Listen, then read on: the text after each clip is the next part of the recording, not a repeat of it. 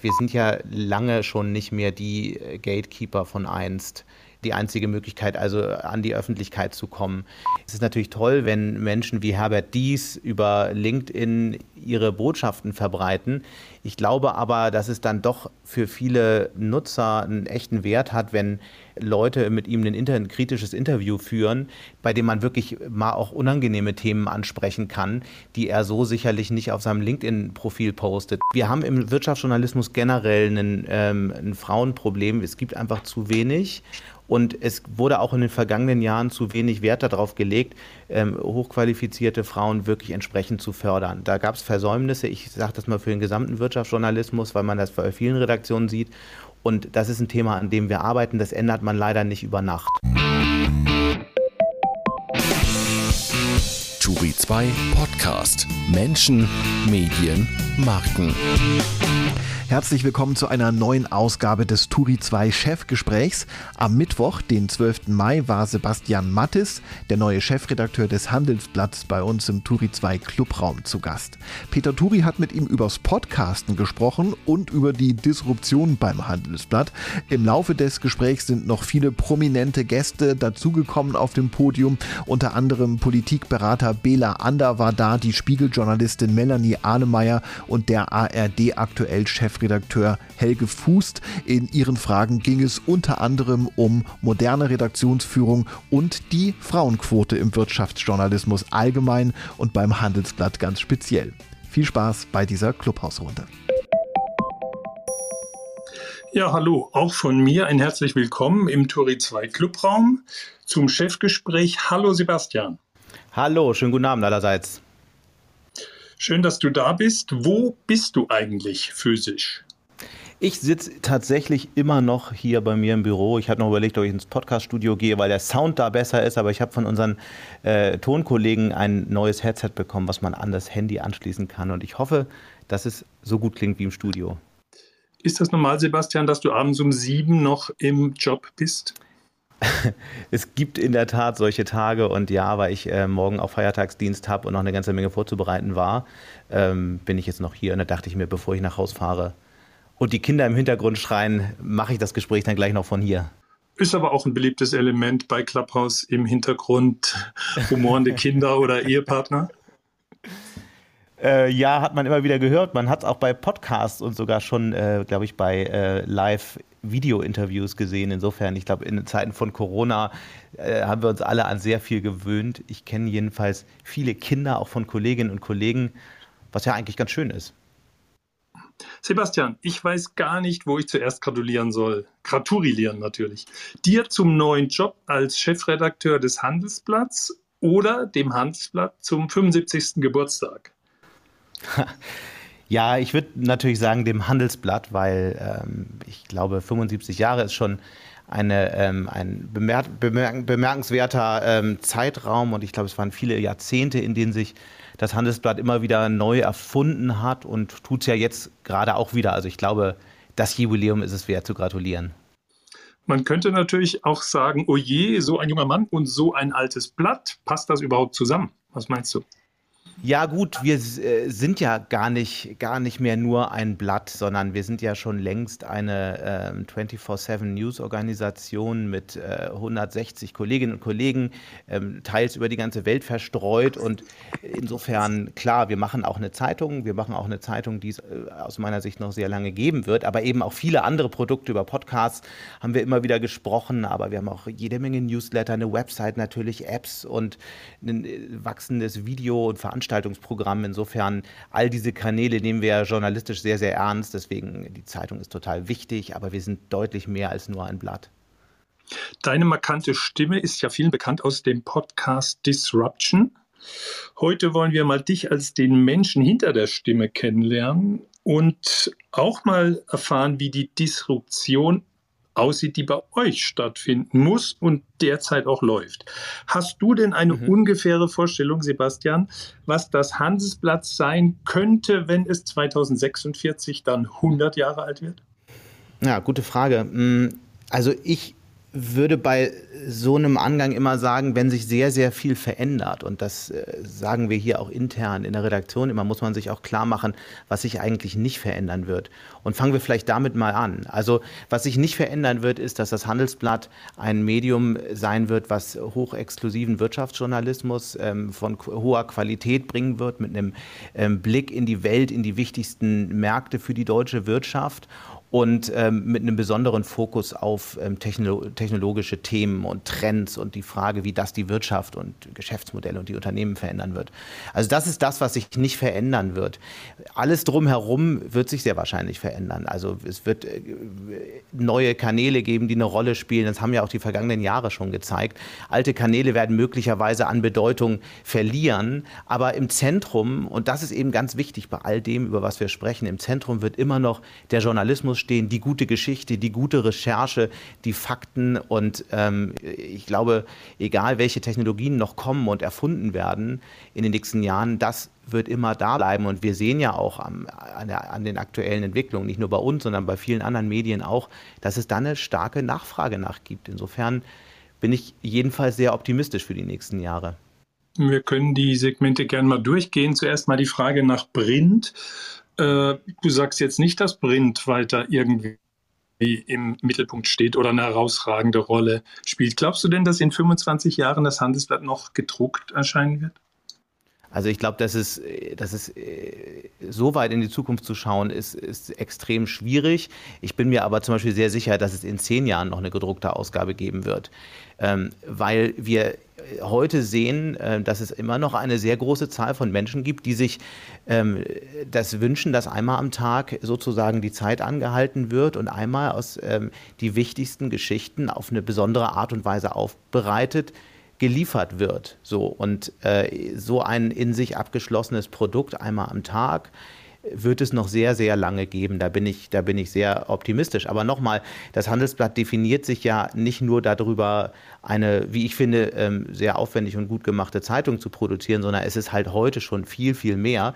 Insofern, ob das jetzt noch 10, 20, 30 Prozent mehr oder weniger wird in 10, 15 Jahren, ist für uns eigentlich nicht so eine wahnsinnig relevante Frage, über die wir nachdenken, weil ja auch wenn man sich anschaut, wie sich unsere Leser ähm, heute schon verteilen, ist es ja schon so, dass fast drei Viertel unserer Abonnenten digitale Abonnenten sind. Das heißt, wir sind ja längst viel weiter in dieser neuen Welt. Deswegen sind wir auch all dem gegenüber, was da kommt, äh, verfolgen wir das gar nicht mit Sorge, sondern sind einfach sehr gespannt, wie sich auch die Bedürfnisse der Nutzer entwickeln werden.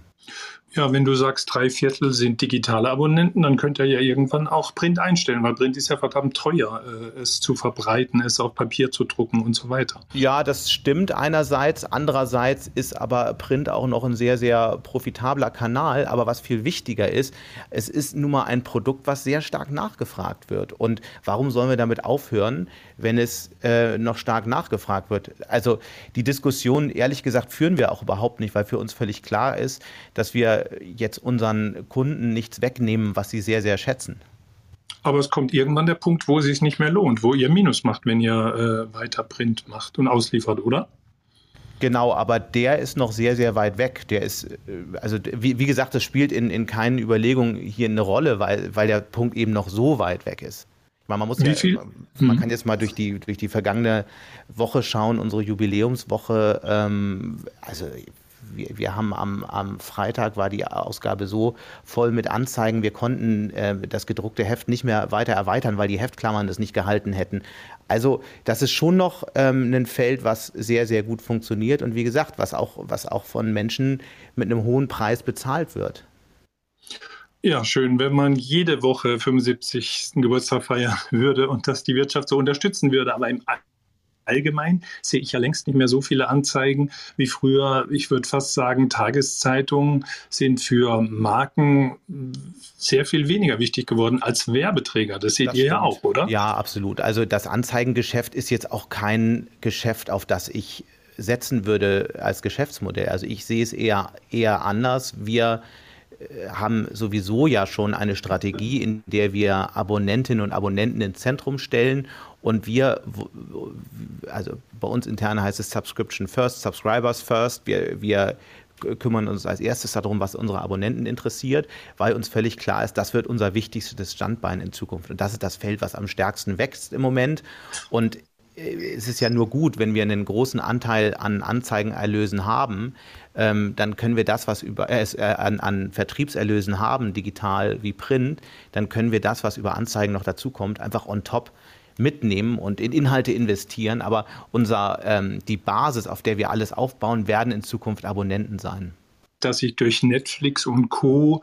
die Zahlungsbereitschaft im Netz natürlich erheblich erhöht hat. Merkt ihr das auch? Sind die ganzen Neuabonnenten alles digitale Abonnenten oder gibt es auch Neuabonnenten, die die gedruckte Zeitung haben? Also wir haben äh, das, äh, das Schrumpfen der Printausgabe ist auf jeden Fall ähm, ist deutlich langsamer. Ich bin mir sehr sicher, dass wir das, dass wir die Auflage stabilisieren werden in den nächsten Jahren. Das sieht man übrigens bei vielen Medien, bei vielen ähm, Tagesmedien, die, die eine, eine sehr mutige Digital-First-Transformation durchlaufen haben, ähm, die, die äh, stabilisieren auch hinten raus immer ihre Printausgabe. Einfach weil die Inhalte relevanter werden, weil man besser versteht, was die Menschen draußen wollen. Insofern, ähm, ja, also insofern ist das, ähm, ist diese Transformation für uns extrem wichtig. Aber wie gesagt, Print ist ein Kanal von mehreren und ähm, der Fokus bei uns liegt auf dem, was digital passiert. Wie viele Zeitungen druckt ihr denn noch am Tag und liefert die aus? Ah, dann, äh, ich, die Tageszahl kann ich dir jetzt gar nicht genau sagen. Also ähm, der, der Anteil, ich kann es bei den Abonnenten ähm, verhältnismäßig genau sagen, dass es so knapp über 30.000, dann kommt nochmal Einzelverkauf und, und äh, diverse andere Geschichten dazu. Und ähm, genau, und insgesamt sind es halt 120.000. Da sieht man wie eben, wie groß der Anteil der Digitalabonnenten ist. Also habe ich das richtig verstanden. Ihr habt 120.000 Abonnenten insgesamt. Davon sind 90.000 Digitalabonnenten und 30.000 Printabonnenten. Ist das richtig? Es sind etwas unter 90.000 Digitalabonnenten, genau. Okay. Äh, wie kam denn in der Pandemie oder jetzt in Zeiten des Homeoffice, wie geht ihr mit dem Problem um, dass die Zeitungen dann im Büro liegen bleiben, die Leute aber zu Hause sitzen? Ja, das war natürlich anfänglich schon ein Thema. Es hat dann verschiedene Wandlungsangebote in Digitalabos gegeben und so weiter. Aber klar, das ist natürlich, ähm, das war natürlich insofern eine schwierige Zeit. Ähm, ich glaube, dass dieser Wandlungsprozess aber abgeschlossen ist und dass der hinter uns liegt. Ist es denn bei den Zeitungen wie im Handel und bei Events, dass Corona ein unheimlicher äh, Digital-Booster war? Ja, also wir sehen, wir sehen digital seit, ähm, aber schon auch vor Corona ein sehr deutliches Wachstum. Und ähm, klar, das hat sich jetzt nochmal beschleunigt. Wir sehen das aber auch dieses Jahr nochmal sehr stark. Und das liegt an ja, an einem sehr starken Bedürfnis, noch besser zu verstehen, wie sich jetzt ähm, gerade im Bereich Finanzmärkte die großen Trends entwickeln.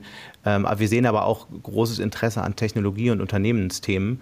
Ähm, insofern hat uns Corona geholfen, aber die, die Frage war ja auch, wie geht es eigentlich danach weiter? Und wir sind jetzt sehr, sehr gut ins Jahr gestartet. Insofern ähm, habe ich das Gefühl, dass es einfach generell ein gestiegenes Interesse an Wirtschaftsjournalismus gibt.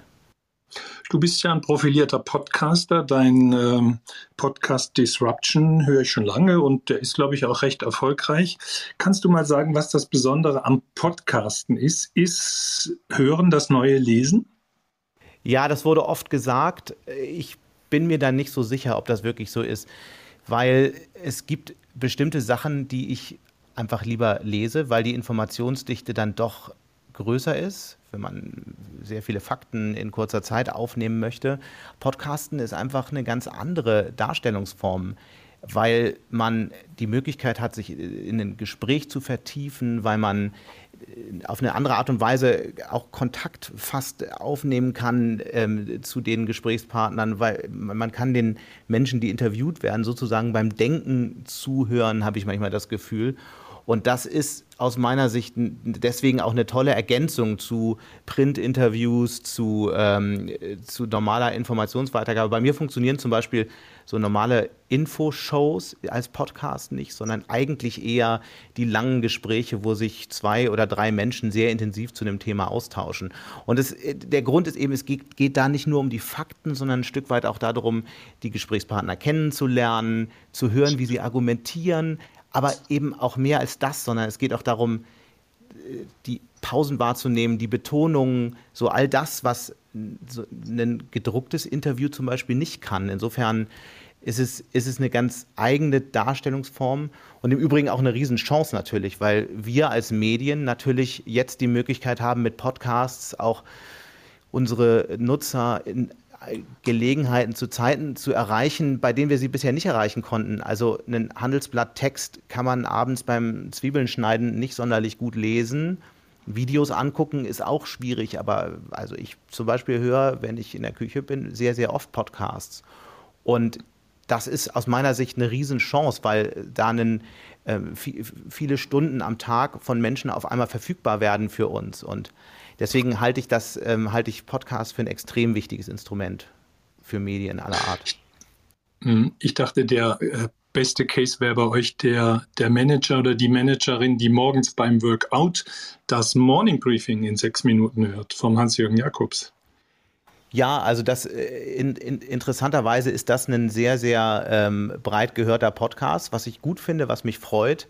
Ähm, und äh, klar, also Sport ist sicherlich ein, äh, ist sicherlich ein ähm, Einsatzfeld für Podcasts. Interessant ist übrigens beim Morning Briefing, dass das auch ein, einer der Podcasts ist, von dem wir die, die Nutzer auf all unsere anderen Produkte weiterverteilen. Das ist der am stärksten gehörte, äh, weil er auch der älteste ist. Gleichzeitig machen wir da drin aber auch Werbung für andere Podcasts und sehen, dass dann sehr viele auf dem Weg auch die anderen ähm, Podcasts kennenlernen. Also mitunter scheinen Hörerinnen und Hörer das, äh, das Morning Briefing als so eine Art Gateway auch zu nutzen zu, zu anderen Podcasts. Interessanterweise natürlich auch wieder Newsletter, der ja auch darauf hinweist, sich damit beschäftigt, was die Handelsblatt-Redaktion halt in den vergangenen 24 Stunden ähm, veröffentlicht hat, äh, kommentiert hat, wen sie getroffen hat und so weiter.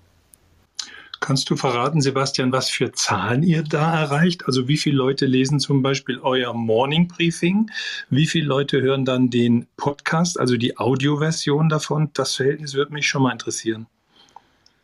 Ähm, ja, so ganz genau in die Details gehen wir, gehen wir da ja nicht, aber so ganz grob kann ich sagen, dass das, äh, der Morning Briefing Newsletter so bei knapp 500.000 Abonnenten liegt und ähm, der Podcast müsste pro Folge irgendwo zwischen, das schwankt natürlich, ähm, irgendwo zwischen 40 und 60.000 liegen. Ja, das sind so ungefähr die Größenordnungen. Okay, 500.000 ist natürlich eine beeindruckende Zahl. Das ist eine Zahl, die ihr mit der Zeitung nie erreicht habt. Ne? Aber wisst ihr denn, wie viel von den 500.000 auch den Newsletter aufmachen morgens im Durchschnitt? Ja, die Zahl ist natürlich, die Zahl ist natürlich jetzt nicht 90 Prozent, das ist klar. Aber ich glaube, so ein Newsletter ist eben auch ganz wichtig für Medien, weil wir damit die Möglichkeit haben, das sind ja Menschen, die, die das irgendwann mal abonniert haben, der, der Marke auf irgendeine Form nah sind. Und ein Newsletter hat eine ganz wichtige Funktion in einer Zeit, in der wir ähm, die Menschen digital erreichen, in der wir nur noch eine App sind auf deren Smartphone. Früher war es ja so, wir haben Zeitungen gedruckt ähm, und die Zeitung den Leuten nach Hause geschickt oder ins Büro und irgendwie sind wir jeden Tag in deren Leben gelandet. Wenn man eine App runterlädt, hat man ja das Problem, kennt ihr ja alle, man lädt die App runter, hat sie auf dem Smartphone, ist äh, wild entschlossen, die regelmäßig zu nutzen. Zwei Tage später hat man sie vergessen.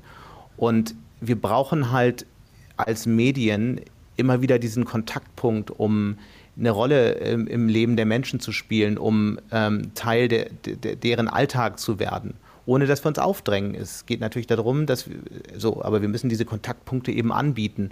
Und ein Newsletter ist ein so, ein, ist ein so eine Funktion.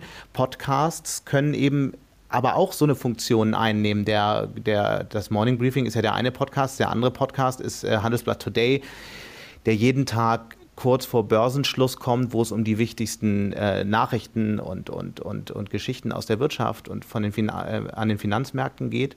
Und wir sehen eben, dass das sehr gut funktioniert, dass wir dadurch Menschen auch aktivieren, reaktivieren und ein Stück weit auch an unsere Marke binden. Und das ist ja immer der erste Schritt, sie dann auch zu einem Abo zu bewegen. Was hältst du, Sebastian, denn von Wettbewerbern, die fast komplett auf äh, Podcasts setzen? Also ich denke an den Gabor Steingart, mhm. der ja eine riesen äh, Podcast-Show da abzieht jeden Tag und viele, viele Podcasts macht und dafür auch Geld verlangt. Mhm. Äh, er traut sich das immerhin. Ähm, wie siehst du das? Ich finde das äh, sehr innovativ, was Gabor da macht. Ich kenne ihn ja seit vielen Jahren und er hat ja äh, immer wieder auch ähm, Innovationen gebracht, die in gewisser Weise die Medienbranche auch äh, beeinflusst haben. Das ist definitiv ähm, hier der Fall. Ich bin mal sehr gespannt, wie viele äh, wirklich bezahlen am Ende für die, für die Podcasts. Die, der, die Newsletter scheinen ja zum Teil ganz gut zu funktionieren. Insofern ja, es ist, also ich freue mich über jeden, der Innovationen bringt und auch, auch, auch den Menschen zeigt, dass es da neue Darstellungsformen gibt.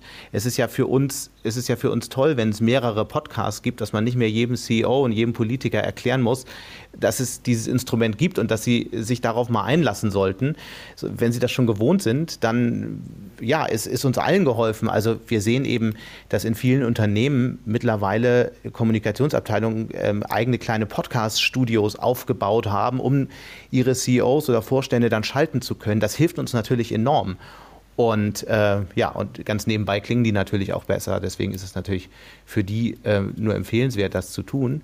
Aber da entsteht halt einfach eine, eine, wichtige neue Mediengattung, Darstellungsform, die nicht mehr weggehen wird. Also Podcast hat also sind, also sind ja eigentlich ein Riesenhype. Ich glaube, dass sie trotzdem erst verhältnismäßig am Anfang stehen und ein echt wichtiger Kanal sein werden im Medienmix der Zukunft. Mhm. Die Podcast-Studios in den Unternehmen werden aber nicht nur eingerichtet, Sebastian, damit die Vorstandsvorsitzenden dann mit dir sprechen, sondern die PR-Leute nehmen natürlich dieses Instrument super gerne, genauso wie sie Video genommen haben und Facebook und Twitter und so weiter um da ihr eigenes Programm zu machen und zu sagen, ach super, wir haben jetzt die Tools in der Hand, äh, Social Media, wir brauchen das ja gar nicht mehr. Äh, Kai Diekmann hat ja in unserer neuen Turi 2 Edition 14, Thema Social Media, sehr promotet äh, den Gedanken, wir können hier die äh, Kommunikation selber in die Hand nehmen. Wird da dann der klassische Journalist, wie du einer bist und ich einer war, äh, unwichtiger? Ich glaube nicht, weil sich die äh, Rolle der Journalisten ja sowieso schon in den vergangenen Jahren verändert hat. Wir sind ja lange schon nicht mehr die äh, Gatekeeper von einst, der, der, die einzige Möglichkeit, also an die Öffentlichkeit zu kommen. Insofern äh, glaube ich das nicht. Das ist auch, also äh, es ist natürlich toll, wenn wenn Menschen wie Herbert Dies über LinkedIn ihre Botschaften verbreiten. Ich glaube aber, dass es dann doch für viele äh, Nutzer einen echten Wert hat, wenn Leute mit ihm ein, inter ein kritisches Interview führen, das, ähm, bei dem man wirklich mal auch unangenehme Themen ansprechen kann, die er so sicherlich nicht auf seinem LinkedIn-Profil postet. Deswegen Social Media ist sicherlich deutlich authentischer und, und näher an den Personen als das, was klassische PR früher war. Aber am Ende ist es halt, halt dann noch doch immer noch das. Und insofern mache ich mir da um den Journalismus überhaupt keine Sorgen. Du hast aber äh, in der Turi 2 Edition auch einen Beitrag geschrieben über Social Media, hast gesagt, mhm. okay, ja, das kann für Führungskräfte Zeitverschwendung sein, du würdest es aber trotzdem empfehlen zu tun. Empfiehlst du da nicht die eigene Konkurrenz? Nö, ich hatte es ja gerade erklärt, warum ich, warum ich da mir ja gar keine Sorgen mache. Ich habe meine Argumentation da war ja, dass es kaum einen besseren Weg gibt, gerade wenn man ein ähm, Chef von einem Unternehmen ist mit vielen, vielen Mitarbeitern, die über un unterschiedliche Standorte verteilt sind. Äh, dass es ein sehr gutes Instrument ist, mit denen in Kontakt zu bleiben. Das wissen wir halt von, von vielen Konzernen, in denen das schon, schon genutzt wird. Dies hatte ich ja genannt als Beispiel. Es gibt auch ein paar weitere, die jetzt in Deutschland damit experimentieren und viele weitere, von denen wir wissen, dass sie sich sehr ernsthaft mit der Frage auseinandersetzen. So, und ich glaube, das ist aus, aus Perspektive der CEOs einfach nur sinnvoll. Für uns als Journalisten ist eigentlich eher interessant, was sie da machen, wie sie sich da darstellen. Für uns ist natürlich die Aufgabe, das sofort zu hinterfragen, die Frage zu stellen, stimmt das, was sie da so erzählen? Kann das eigentlich sein? Was steckt hinter diesen äh, tollen Botschaften? Und da fängt ja Journalismus an. Der Journalismus fängt ja da an, wo die Botschaft von dem Unternehmen endet, indem wir nachfragen, indem wir tiefer reingehen, indem wir auch Sachen überprüfen, die behauptet werden. Also wie gesagt, e egal wie, ich, ich bin, bin da ähm, verhältnismäßig angstfrei an der Stelle. Du hast vorhin gesagt, dass äh, der Journalist die Funktion als Gatekeeper schon längst verloren hat. Hat er denn schon eine neue Rolle gefunden, der Journalist und natürlich auch die Journalistin? Hm. Ja, ich glaube schon. Also wenn man, wenn man die Rolle dann richtig annimmt, weil die, äh, was ja in dieser Welt, äh, in dieser Informationswelt, in der jede Sekunde äh, Neuigkeiten auf die Menschen einprasseln, in einer Zeit, in der man an so einem normalen Arbeitstag kaum, kaum noch mitkommt hinter dem, was da los ist, haben Journalisten eben die Funktion, diese Lage zu sortieren, Wichtiges von Unwichtigem zu unterscheiden, zu kommentieren und, und ähm, ja, und auch hinter die Geschichten, die halt von Tag zu Tag hochgehypt werden, zu schauen, um mal zu gucken, was sind eigentlich die größeren Trends, was sind die Dinge, die wirklich wichtig sind, mit denen Menschen sich beschäftigen müssen. Und das ist wirklich das, von dem wir auch sehen, was nachgefragt wird, wo, wofür Menschen bereit sind, Geld zu bezahlen. Das sind, natürlich sind es bei uns auch die exklusiven Recherchen, äh, durch die wir neue Leser gewinnen, aber ganz stark ähm, wenn man sich die best konvertierenden Texte anschaut, ganz stark nachgefragt sind tiefe Analysen, wirtschaftspolitische Analysen, zum Beispiel äh, Zukunft der USA, welche Folgen haben jetzt die Investitionspakete von Biden für die Wirtschaft dort, möglicherweise auch für die Unternehmen in Deutschland. Also wirklich sehr, sehr, sehr aufwendig gemachte ähm, analytische Texte. Das sind Dinge, die funktionieren. Und da versuchen wir genau das. Wir versuchen, die Geschichte hinter der Geschichte zu erzählen, die, die Trends ähm, zu, zu, sehen, die so sonst keiner sieht und so. Also ich glaube, das ist eine wichtige Funktion von Journalismus. Ich glaube trotzdem, dass es nicht ausreicht, einfach nur lange Analysen zu schreiben, sondern äh, Journalismus bedeutet immer auch Nachrichten zu machen. Wenn wir gerade als Handelsblatt, wenn wir den Nachrichten hinterher schreiben, dann wird es auch nicht funktionieren. Wir müssen halt auch diejenigen sein in den wichtigsten Branchen, also in der Finanzindustrie, Wirtschafts- und Finanzpolitik, die die Nachrichten als Erste haben und, und, und, als, und, und eben zeigen, wie nah wir auch dran sind an den Unternehmen, an den Vorständen, an den äh, wichtigsten Politikern und so weiter.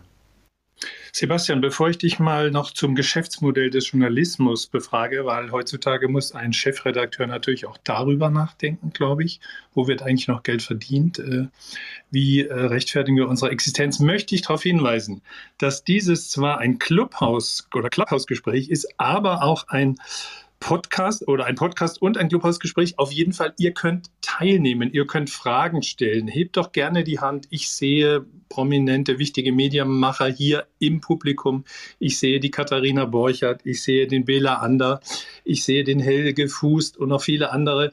Hebt doch einfach die Hand, weil nach der nächsten Frage, die ich jetzt dem Sebastian noch stellen würde, wärt ihr dann dran mit eurer Frage. Ich weiß zwar, dass wir wunderbar plaudern und dass man auch nur zuhören kann, aber das ist ja eigentlich nicht der Sinn von einem Clubhouse-Gespräch. Also bitte hebt eure Hand. Noch sehe ich niemanden. Ähm, aber sobald ich euch sehe, ho hole ich euch auf die Bühne und nach der nächsten Frage könnt ihr dann eure Frage loswerden. Sonst ist die Drohung, dass ich mit Sebastian alleine durchquassel und das wollt ihr bestimmt nicht.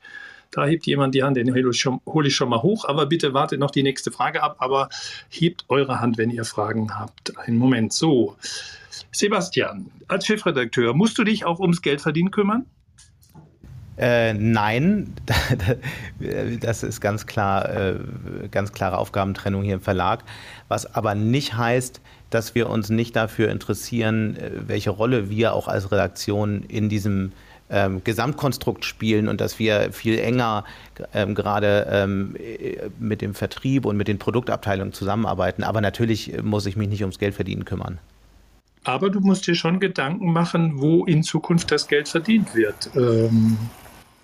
Ja, ich glaube, das für, ist, beim Handelsblatt. Ja, ich glaube, das ist ein Thema, mit dem sich alle Redaktionen ähm, und Redaktionsleitungen beschäftigen müssen. Meine Aufgabe ist es halt jetzt nicht, äh, das Geld zu verdienen und das äh, würde auch da, da wäre ich auch der falsche Ansprechpartner. Wir haben großartige Kolleginnen und Kollegen im Vertrieb, die sich darum kümmern. Was wir hier machen, ist Redaktion und wir ähm, versuchen jeden Tag ein attraktives journalistisches Angebot zu machen. Und für uns ist die wichtigste Frage, was sind die relevantesten, exklusivsten Geschichten aus der deutschen Wirtschaft, die wir halt jeden Tag bringen. Gleichzeitig beschäftige ich mich natürlich mit den gröberen, äh, größeren Fragen rund um das Geschäftsmodell des Journalismus, weil ähm, da, sich da ja äh, dramatische Verschiebungen ergeben hatten. Wir hatten es anfangs diskutiert, die äh, Werbeumsätze spielen eine immer geringere Rolle und die Vertriebsumsätze spielen immer eine, eine immer größere Rolle. Ich kann eben nur sagen, fürs Handelsblatt, das funktioniert für uns sehr, sehr gut. Wir ähm, wir, haben, wir wachsen wirklich sehr, sehr stark, was die digitalen Vertriebserlöse angehen. Und insofern ist es ja auch eine gute Nachricht. Wir wissen jetzt, viele Jahre war man sich da nicht so sicher, wir wissen jetzt, Journalismus hat ein Geschäftsmodell. Und ähm, das Geschäftsmodell ist eben, dass wir das erste Mal, eigentlich wirklich das erste Mal in der Geschichte Geld für unsere Inhalte nehmen. Weil früher war es ja immer so, ähm, man hat eher die Eyeballs der Leserinnen und Leser an Anzeigenkunden verkauft. Das war das, womit der äh, Großteil des Geldes verdient wurde in vielen Häusern. Jetzt ist es so, erstmals ähm, verdienen äh, Journalisten wirklich da mit, mit den Inhalten Geld, die sie produzieren. Und das ist aus meiner Sicht auch eine wirklich neue Situation. Und deswegen müssen äh, die Journalisten sich auch mit der Frage beschäftigen, wie ihre Inhalte bei Lesern ankommen. Das heißt nicht, dass nur noch Sachen produziert werden, die wahnsinnig hohe Abschlüsse bringen oder wahnsinnig hohe Klickzahlen, aber es ist wichtig, wenn man, gerade wenn man große Recherchen, wichtige Geschichten erzählt, die Frage zu stellen, ist das bei den Menschen eigentlich angekommen, die Geld bezahlen für unser Angebot? Und wenn es nicht angekommen ist, wenn wir eine riesige Recherche veröffentlicht haben, die, mit dem wir nur einen Bruchteil unserer zahlenden Leserinnen und Leser erreicht haben, dann stellen wir uns schon die Frage, wie müssen wir es eigentlich nächstes Mal besser erzählen? Wie müssen wir es anders machen, damit wir die Menschen auch erreichen in Zukunft? Also insofern, wie gesagt, das Geld, mit dem Geldverdienen haben wir äh, Menschen hier im Haus, die wesentlich qualifizierter für sowas sind als ich.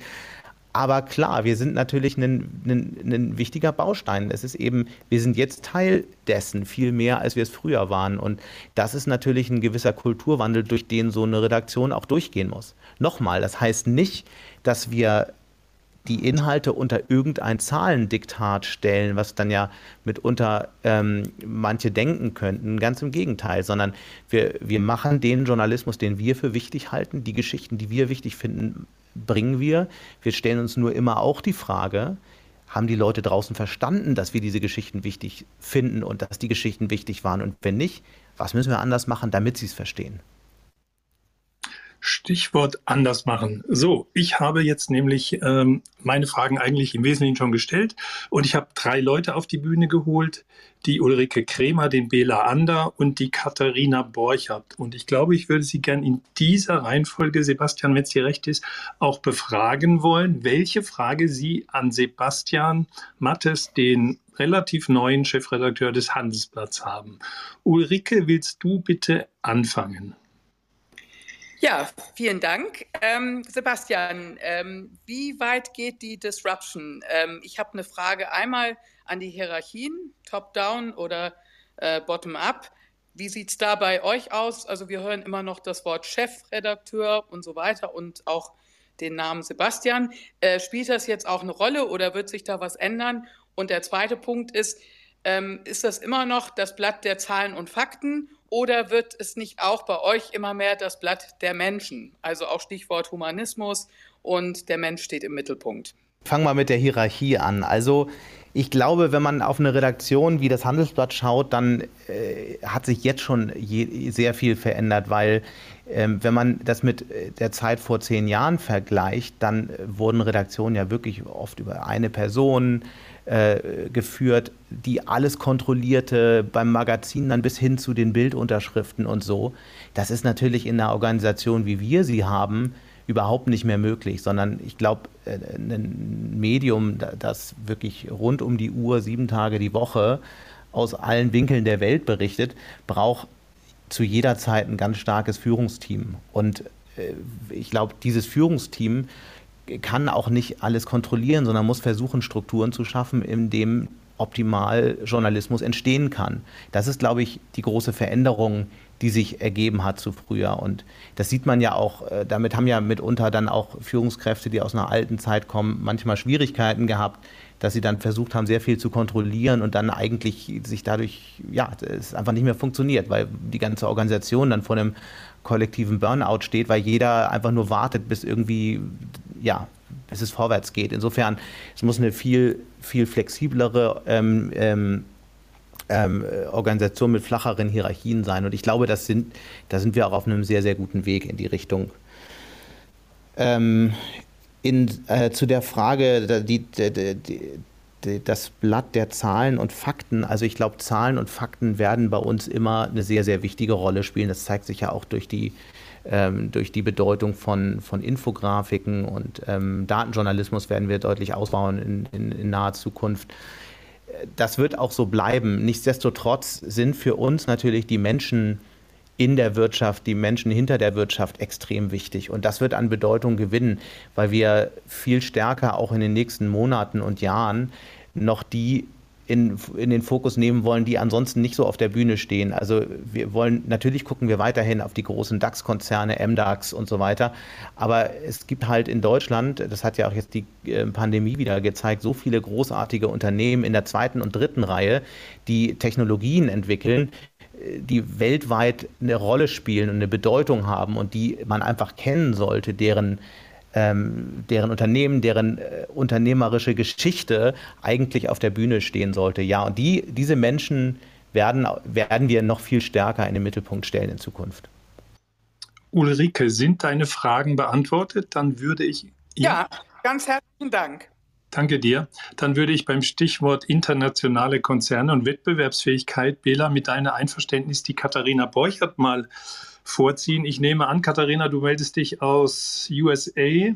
Was ist deine Frage oder dein Beitrag zu der Diskussion mit Sebastian Mattes, Chefredakteur Handelsblatt?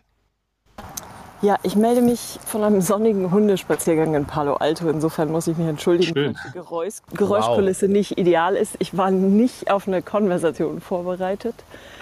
Ähm, meine Frage bezieht sich gar nicht so sehr auf das Handelsblatt. Und wahrscheinlich, bevor ich sie frage, sollte ich noch einmal sagen, dass ich so aus der Ferne beobachtend, ich bin ja jetzt seit fünfeinhalb Jahren weg, ähm, wirklich beeindruckt bin, wie viel Veränderungen sich in vielen deutschen Medien ergeben hat und wie veränderungswillig ähm, und fähig deutsche Medien aus der Ferne sich im Moment darstellen. Und das freut mich wirklich sehr.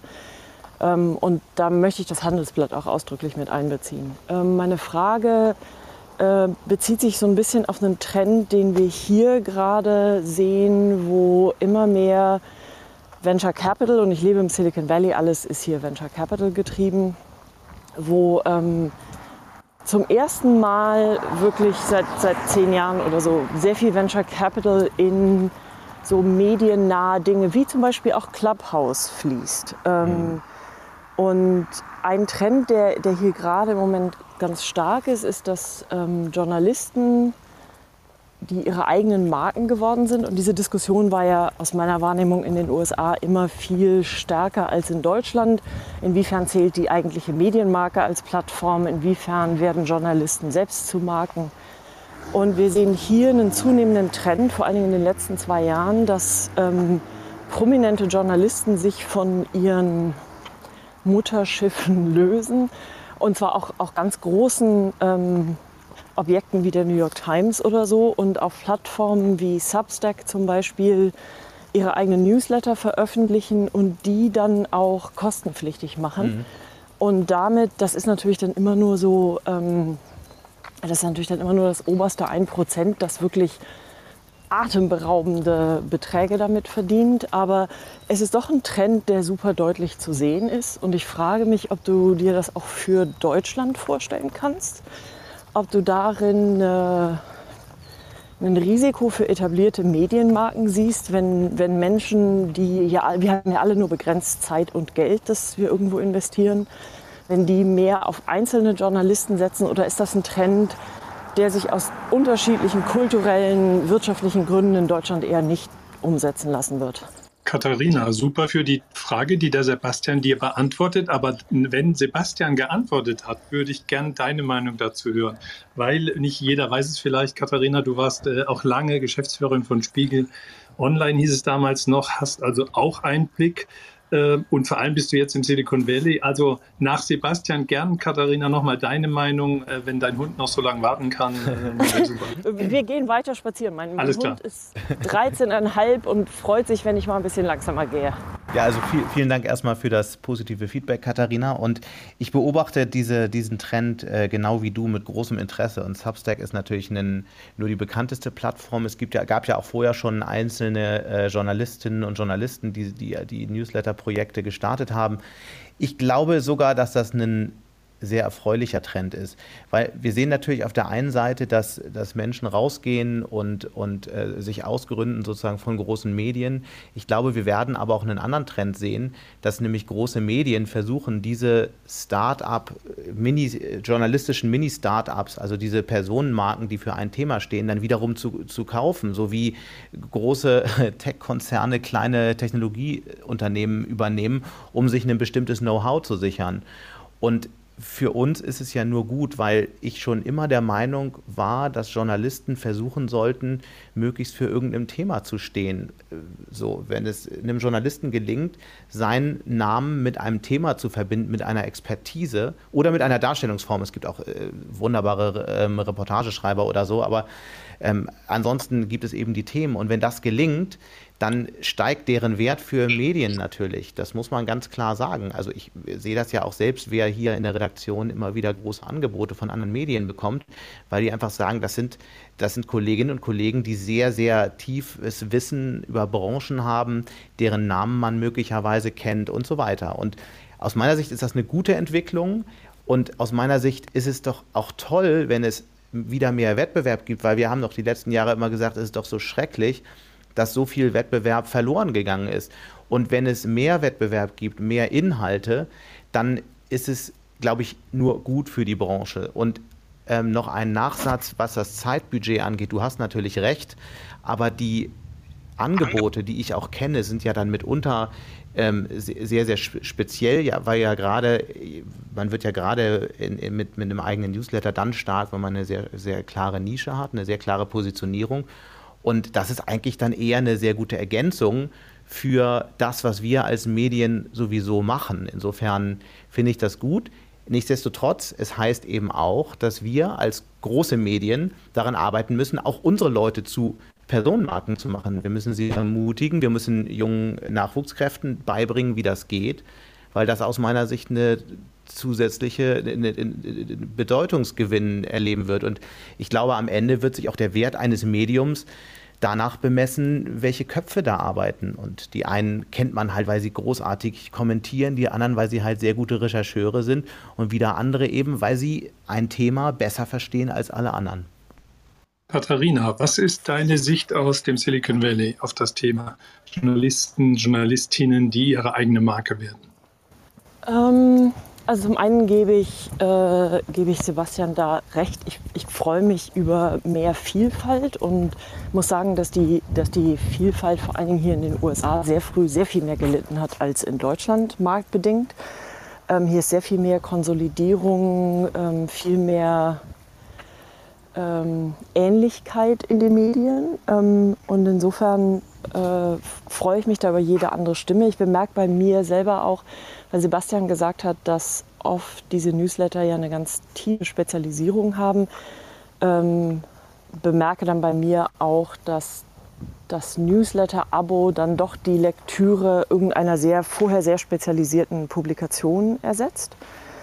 Ähm, ich, ich finde das spannend, darüber nachzudenken, was das für Konsequenzen für den deutschen Markt hat, wie man ähm, gerade junge Journalisten darauf vorbereitet.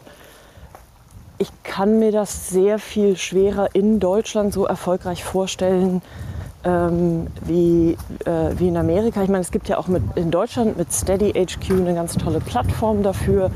Es gibt Journalisten wie Stefan Niggemeier, die das schon immer ganz hervorragend gemacht haben.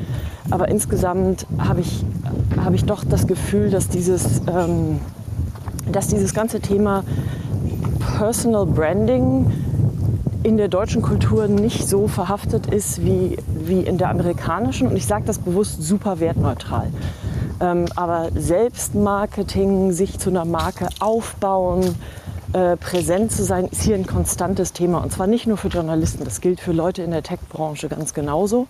Und das habe ich so in Deutschland nicht erlebt. Ich glaube, Peter, da bist du auch eine der großen Ausnahmen. Hm. Ähm, und ich glaube, das ist kulturell in Deutschland einfach, ähm, ein, ein, es ist einfach nicht ein deutsches kulturelles Element. Und ich glaube auch, dass ähm, Amerikaner, also es gibt nicht die Amerikaner, aber in der Breite deutlich risikofreudiger sind, weil, hier, ähm, weil, es hier, weil es hier ohnehin kaum eine Arbeitsplatzsicherheit gibt. Damit sind mhm. Leute sehr viel eher bereit, auch mal was ganz Neues auszuprobieren, in ein Startup zu gehen, den eigenen Newsletter aufzusetzen. Ähm, während in Deutschland es ein, ein viel schärferes Risikobewusstsein gibt, weil eben doch zum Glück ja immer noch sehr viele Journalisten äh, auch einen festen Arbeitsplatz haben. Okay. Ich glaube, diese beiden Faktoren kombiniert mhm.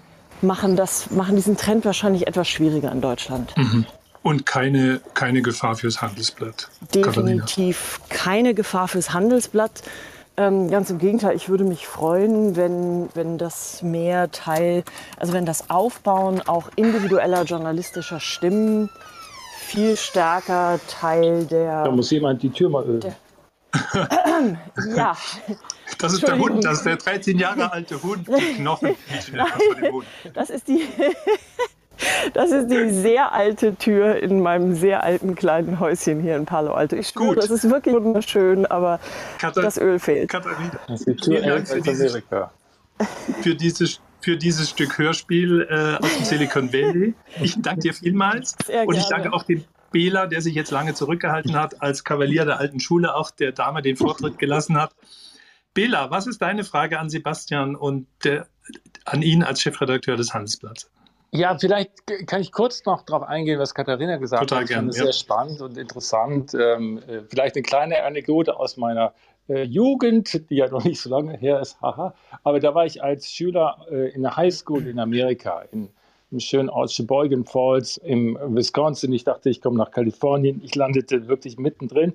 Aber eine ganz, ganz wiederkehrende Frage bei lassen wir das Gendern mal beiseite, Mädchen war, wenn sie einen Freund hatten, da fragte das eine Mädchen immer den anderen, oh, is he popular? Und ähm, mich hat das irgendwie am Anfang, ich wusste gar nicht, was die da meinten. Sie meinten halt, ist der Freund, den du hast, wenn er nicht in der gleichen Schule war oder nicht in der gleichen Klasse, eine drüber oder so, ist der beliebt. Und dieses beliebt hat bei uns ja immer so einen komischen Klang, aber popular heißt einfach, äh, kennt man den und ist der bekannt und ähm, das galt, galt natürlich auch für Mädchen entsprechend. Also dieses Popular sein, sich präsentieren und dergleichen, jeder weiß das, weil jeder von uns ja schon etliche Male dort war.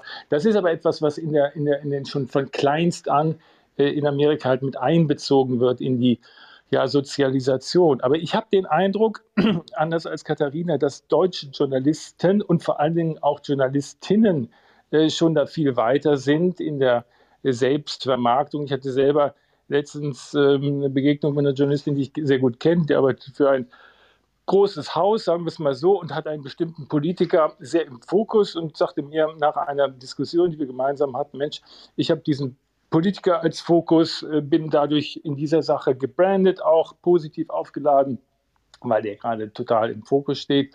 Ich bin Mutter einer, äh, eines Kindes und insofern Working, äh, Working Mom.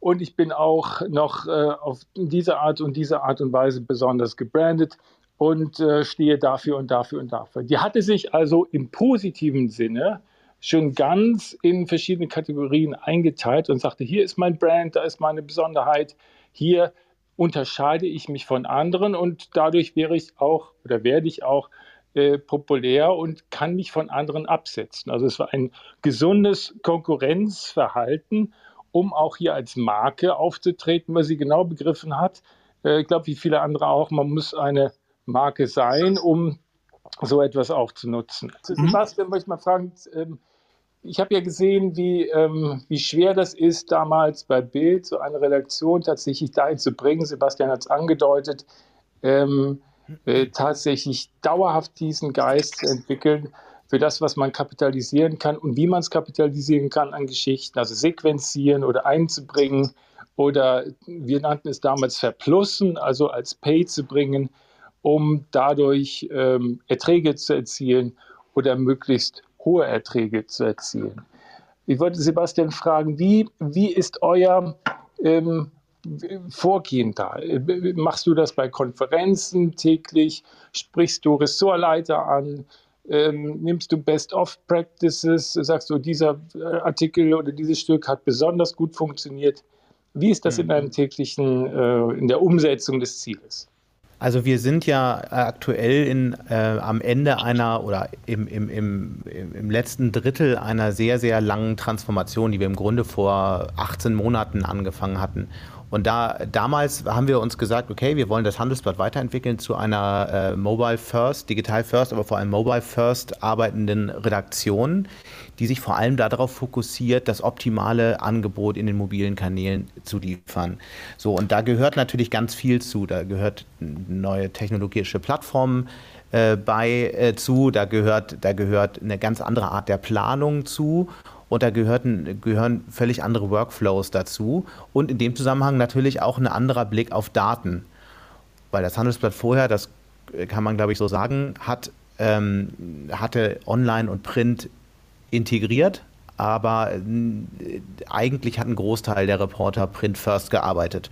So, und das haben wir dann auf, äh, quasi auf den Kopf gestellt. Wir haben aber nicht von heute auf morgen angesagt, jetzt sind die Prozesse anders, sondern wir haben der Redaktion gesagt, was das Ziel ist und dann mit einer ganzen Reihe von Arbeitsgruppen daran gearbeitet, wie man dieses Ziel erreichen kann.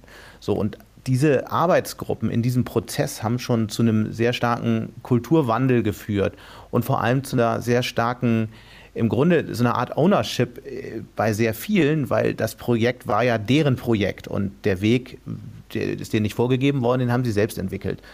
Das hat also total viel gebracht aus meiner Sicht. Und da haben dann viele Kolleginnen und Kollegen angefangen, sich mit diesen Fragen sowieso schon zu beschäftigen. Da hat es dann auch intensive Debatten darüber gegeben, und die gibt es bis heute, und das ist auch richtig so, welche Rolle sollen Daten überhaupt in unserem Alltag spielen? Wir würden zum Beispiel niemals sagen, dass wir datengetrieben arbeiten, sondern wir arbeiten dateninformiert. Und in diesem Zusammenhang beschäftigen sich natürlich alle Ressorts, alle Teams auch mit der Frage, wie funktionieren unsere Inhalte an der Paywall. Aber es ist ganz wichtig immer zu sehen, dass es nur eine Metrik und es gibt viele gute Gründe, Inhalte zu veröffentlichen, die überhaupt nichts verursachen an der Paywall, ja. Aber man schaut eben auch da drauf und das machen wir zum Thema auch in den Konferenzen. Das machen die Teams in eigenen Sitzungen das, äh, zum Thema. Jedes Team hat eine Runde pro Woche, wo, wo man gemeinsam mal auf die Zahlen schaut, wo man versucht, zu, äh, Muster zu erkennen, zu verstehen, okay, das war eine äh, große, wichtige Geschichte für uns. Warum hat die nicht so gut funktioniert? Was können wir vielleicht nächstes Mal besser machen? Oder war es genau richtig so? Es war halt nur für eine kleine Zielgruppe, aber es war wichtig fürs Handelsblatt, dass wir die gemacht haben. Also ich glaube, ähm, kurze Antwort auf die Frage, es gibt einfach eine sehr breite Debatte in sehr vielen unterschiedlichen Foren über die Rolle von Zahlen in unserem Alltag. Und dadurch wird es eben die Frage, welche Inhalte auf welches Ziel einzahlen, eine immer wichtigere Rolle, weil es ist natürlich auch nicht so, dass jeder Text in irgendeiner Form neue Leser gewinnen muss. Es gibt ja ganz unterschiedliche Ziele. Am meisten gucken wir darauf, wie wurden die Sachen, die wir veröffentlicht haben, von unseren zahlenden Nutzern gelesen. Das ist die wichtigste Frage, die wir stellen. Und danach okay. kommt die Frage, wie viele neue Abonnenten und so. Okay, ihr Lieben, ich muss ein bisschen aufs Tempo drücken, weil wir haben unter anderem den Helge Fuß hier noch auf der Bühne und die Melanie Ahlemeyer. Und Helge Fuß ist der zweite Chefredakteur der Tagesschau und Tagesthemen. Und wir wollen unbedingt um 8 Uhr fertig sein. Erstens, damit wir die Formatgerechtigkeit einhalten, eine Stunde zu sprechen. Und zweitens, damit wir alle Tagesschau gucken können, Helge. Vorher will ich noch die Melanie dran nehmen. Äh, Helge, du hast dann die letzte Frage äh, bei dir. Melanie, äh, du arbeitest bei, äh, beim Spiegel, bei der Konkurrenz. Kannst du sagen, die Arbeit beurteilen von Sebastian? Ist er ein guter Konkurrent oder ein, wie man ihn sich wünschen würde? Also ein nicht so guter? Ja, Danke. vielen Dank. Ähm, ehrlich gesagt, auf äh, so eine ähm, Feedback-Kritik war ich jetzt nicht vorbereitet, aber ich würde mal sagen, Sebastian ist ein äh, guter Chefredakteur und natürlich ein guter Konkurrent. Aber was ich gerne fragen möchte, ist, äh, sind zwei kurze Fragen. Einmal ist das Stichwort äh, Kulturkritik und Kritikkultur. Sebastian, ähm, kannst du kurz skizzieren, wie beides gut gelingt? Weil du hast eben schon gesagt, ihr arbeitet mehr jetzt auch mit flachen Hierarchien.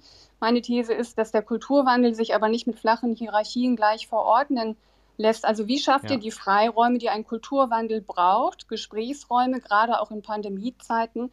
Damit meine ich nicht die Zahlen, die du eben angedeutet hast. Und das Zweite, was ich noch loswerden möchte, wäre eine Frage zum Thema Diversität. Ich finde, das Handelsblatt ist sehr weiß, sehr männlich. Wenn mhm. ich mir die Kommentarseiten angucke, habe ich manchmal das Gefühl, dass die Frauen bei euch wochenlang frei haben. Ist es bei euch Thema? Ja, ich fange mit dem ersten an, äh, mit dem zweiten an, weil mir das ein echtes Anliegen ist. Da, äh, wir haben im Wirtschaftsjournalismus generell einen, ähm, ein Frauenproblem. Es gibt einfach zu wenig. Und es wurde auch in den vergangenen Jahren zu wenig Wert darauf gelegt, ähm, hochqualifizierte Frauen wirklich entsprechend zu fördern. Da, da gab es Versäumnisse, ich sage das mal für den gesamten Wirtschaftsjournalismus, weil man das bei vielen Redaktionen sieht. Und das ist ein Thema, an dem wir arbeiten. Das ändert man leider nicht über Nacht. So, da, so wir, wir haben ja jetzt ähm, und übrigens nicht aus Diversitätsgründen, sondern weil das einfach fachlich die beste äh, Wahl war, die ich äh, wahrscheinlich seit ganz langer Zeit getroffen habe. Aber die Kirsten Ludowig ist ja in der Chefredaktion und so und da werden weitere Entscheidungen folgen. Wir werden auch immer wieder nochmal Männer befördern. Aber wie gesagt, es ist echt ein Thema und danke, dass du es ansprichst, weil mir das auch ein Anliegen ist. Ähm, das Thema Kulturwandel ist wahrscheinlich das Schwierigste, was wir haben, weil ich meine, eine Kultur zu verändern in einer Organisation, die zu 85 Prozent im Homeoffice sitzt, ist schon eine echte Herausforderung. Und da muss man auch sagen, das, das fällt mir nicht leicht. Nichtsdestotrotz versuche ich es halt auf erstmal mit einer anderen Art der Kommunikation. Also wir, ähm, wir versuchen sehr oft ähm, Runden zu machen, in denen ähm, in denen wir kritische Fragen rund um die Transformation ansprechen, in der wir total offen kommunizieren, in der ich mich auch natürlich kritisieren lasse und, und äh, so. Also das, ich glaube, solche Foren muss man schaffen. Das ist gerade in Corona-Zeiten extrem wichtig, wo man nicht zusammenkommt. Die, die muss man gezielt einberufen. Aber das kann, kann alles nur der Anfang sein. Und ich freue mich jetzt echt auf die Zeit, wenn wir hoffentlich äh, bald alle oder mehr von uns wieder zusammen sein werden. Und dann muss man das auch in, in, in anderen Kreisen noch, noch äh, verstärken, weil das Wichtigste ist, glaube ich, dass in so einer Redaktion der Zukunft jeder in irgendeiner Form eine Stimme hat. Es kommt halt wirklich auf jeden an. Es, die Zeiten sind vorbei, wo eine kleine Gruppe dann so einen Laden irgendwie durch die Welt gepeitscht hat. Das ist halt lange vorbei sondern es ist, die, die Aufgabe, die vor uns liegt, ist inhaltlich, aber auch von der Transformation her in den nächsten Jahren so komplex, da kommt es wirklich auf jeden Einzelnen an. Und man kann es sich nicht erlauben, dass da jemand nur sitzt und sagt, ich warte halt mal, bis mir jemand sagt, was ich machen soll. Wir haben Gott sei Dank diese Kultur nicht, aber äh, also es muss halt wirklich jeder aktiv Teil dieser Bewegung sein. Und da arbeiten wir dran und das ist halt ein Prozess, der, ja, der uns, ich glaube, immer beschäftigen wird. Danke, Melanie, für deine Frage. Danke, Sebastian, für deine Antwort. Die letzte Frage gehört Helge Fuß, dem Kollegen von dem anderen System, vom öffentlich-rechtlichen System. Aber vielleicht seid ihr über das Thema Qualitätsjournalismus verbunden. Helge, was ist deine Frage an Sebastian? Auch das erstmal guten Abend, Peter, und vielen Dank für die äh, tolle Werbung eben für die Tagesschau. Äh, und weil wir in der Stunde vor der Tagesschau sind, habe ich auch nicht alles leider von dem Gespräch mitbekommen, äh, äh, musste zwischendurch raus. Deswegen hoffe ich, dass ich nicht doppelt frage. Aber mich interessiert das wahnsinnig immer, äh, wenn jemand als Chefredakteur äh, neu die Aufgabe übernimmt. oft ist es ja so, jemand kommt von extern ins Haus ähm, kommt mit ganz freiem äh, Kopf da rein, ähm, äh, was durchaus ganz andere Veränderungen natürlich bringen kann. Du selbst warst schon eine Zeit lang im Haus. Wie hast du das selbst wahrgenommen? Äh, war es eher ein Vorteil, das Haus zu kennen oder hast du dich auch schon in bestimmten ähm, ähm, Strukturen äh, wiedergefunden äh, ähm, äh, und, und äh, klar, man kennt viele Leute und, und hat schon mit vielen zusammengearbeitet. Ähm, hast du dich da freier gefühlt? Glaubst du, ähm, das war ein Vorteil, eben schon das Haus zu, zu kennen äh, für Veränderungen äh, oder sogar eher eine Herausforderung? Mhm. Ja, gute Frage. Also ich glaube, dass es ein Riesenvorteil war, gerade in der Situation jetzt, in der eben, äh, ich meine, wann wurde es verkündet? Ende äh, November letzten Jahres, da waren gerade alle wieder weg. So, und ich möchte mir gar nicht ausmalen, wie es gewesen wäre, wenn ich, äh, wenn das mein erster Arbeitstag hier im Unternehmen gewesen wäre. Also das wäre extrem schwierig geworden. Also so gab es schon ähm, sehr viele Verbindungen zu Kolleginnen und Kollegen, auf die man halt sehr gut aufbauen konnte. Und ähm, das Zweite, ähm, klar, also die, die natürlich ist man, ist man sehr schnell Teil des Systems. Auf der anderen Seite hatte ich eben das Glück, schon die, die vergangenen 18 Monate auch in so einem Transformationsprozess zu sein und in diesem Zusammenhang immer wieder auch sehr grundlegende Fragen mit Kolleginnen und Kollegen hier intern zu diskutieren. Dadurch haben wir, habe ich eben immer wieder versucht, auch mit, mit, mit den anderen Kollegen den, den frischen Blick auf das, was wir eigentlich erreichen wollen, zu halten. Und so deswegen so ein bisschen eine gemischte Antwort. Klar würde man vielleicht auf der einen Seite radikaler denken, andererseits wird man vielleicht auch ein bisschen effizienter, effektiver dadurch, dass man dass man halt bestimmte Bedingungen schon kennt und weiß, wie man äh, Menschen dann auch dafür gewinnt, einen bestimmten Weg zu gehen. Insofern, es war, glaube ich, Vor-, und Nachteil zugleich, aber letztlich überwiegen, glaube ich, die Vorteile.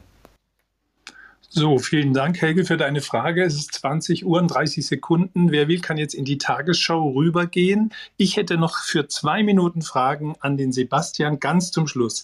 Sebastian, zu den wundersamen Wandlungen, die ein Mensch durchläuft, wenn er Chefredakteur wird, gehört, dass er hinterher zum Welterklärer wird und eigentlich auf alle Fragen eine Antwort haben muss.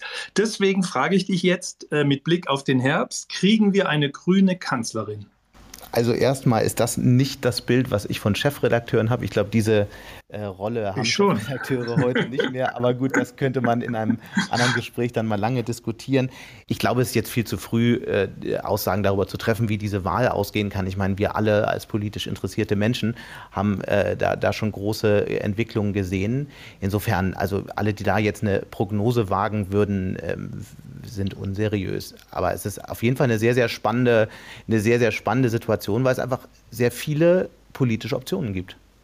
Wie würde die Wahl denn ausgehen, wenn nur die Leserinnen des Handelsblatts abstimmen würden? Nur die Leserinnen? Nein, die LeserInnen, also so, die Leser okay, okay, und Leserinnen. Wir benutzen ja gelegentlich das generische Femininum, ja. sprich die Männer sind mit gemeint. Ich meine wirklich die Leser mit. Mhm. Äh, ja, also dann würde es, wir haben die Umfrage tatsächlich immer mal wieder gemacht, dann würde es klar auf, ähm, auf Schwarz, Grün, Gelb hinauslaufen. Das heißt, äh, auch die Wirtschaft äh, hat durchaus Sympathien für die Grünen, aber mehr noch für die Gelben. Wie, wie wären da die Zahlen, wenn ihr ja, sie erhoben habt? Das mhm. ist, das ist eine interessante Frage, weil die Wirtschaft da wirklich gespalten ist. Wir sehen eben beides. Natürlich ist die FDP traditionell stark in der Wirtschaft. Die Grünen und insbesondere Annalena Baerbock genießt aber auch bei einer ganzen Reihe sehr großer Unternehmen, sehr wichtiger Persönlichkeiten ein extrem hohes Ansehen. Das liegt natürlich einerseits daran, dass auch sehr viele Unternehmen äh, sehr profitieren würden, wenn die Grünen äh, eine wichtige Rolle in der nächsten Bundesregierung spielen würden. Also weil sie von dem äh, äh, Kampf gegen Klimawandel profitieren ähm, und so weiter.